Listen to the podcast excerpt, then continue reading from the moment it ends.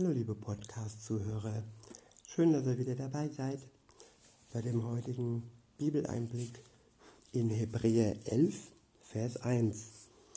Ich lese aus der Elberfelder Übersetzung. Dort steht, der Glaube aber ist eine Verwirklichung dessen, was man hofft, eine Überzeugung von Dingen, die man nicht sieht. Auch hier wieder ganz tiefe Worte und eine tiefe Wahrheit, die man eigentlich nur, eigentlich nur mit Gott erfassen kann. Nur Gott bezweckt in uns alleine auch den Glauben. Ohne den Heiligen Geist können wir nicht glauben. Am Anfang steht das Vertrauen. Ohne Vertrauen kann der Zugang zu Gott nicht stattfinden. Auch wenn wir Zweifel haben, so wie Thomas, der nochmal irgendwo eine Bestätigung gebraucht hat von Jesus, dass er wirklich auferstanden war. Zweifel sind nichts Schlimmes, aber im Zweifel liegt auch Vertrauen.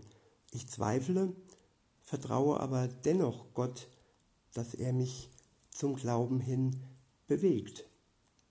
Und ich lese nochmal den Vers. Der Glaube aber ist eine Verwirklichung dessen, was man hofft. Kurze Unterbrechung. Man hofft, dass das, was man glaubt, wahr ist.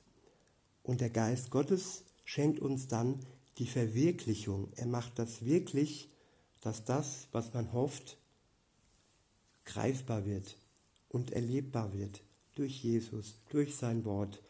Und dass dies, das steht dann im folgenden Vers, beziehungsweise im folgenden Teil des ersten Verses, da steht, dass dies eine Überzeugung von Dingen, die man nicht sieht, wird. Also man wird überzeugt von dem, was man eigentlich nicht sieht. Und auch diese Überzeugung kann uns nur der Geist Gottes schenken. Und nochmal zum Schluss der Vers. Der Glaube aber ist eine Verwirklichung dessen, was man hofft, eine Überzeugung von Dingen, die man nicht sieht.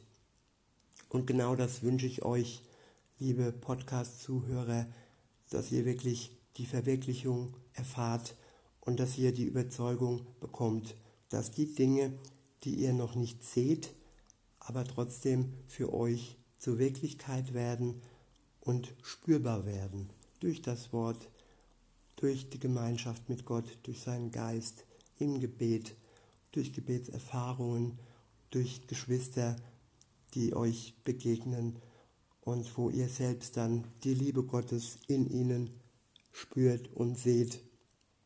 Und in diesem Sinne wünsche ich euch einen schönen Tag und sag bis denne.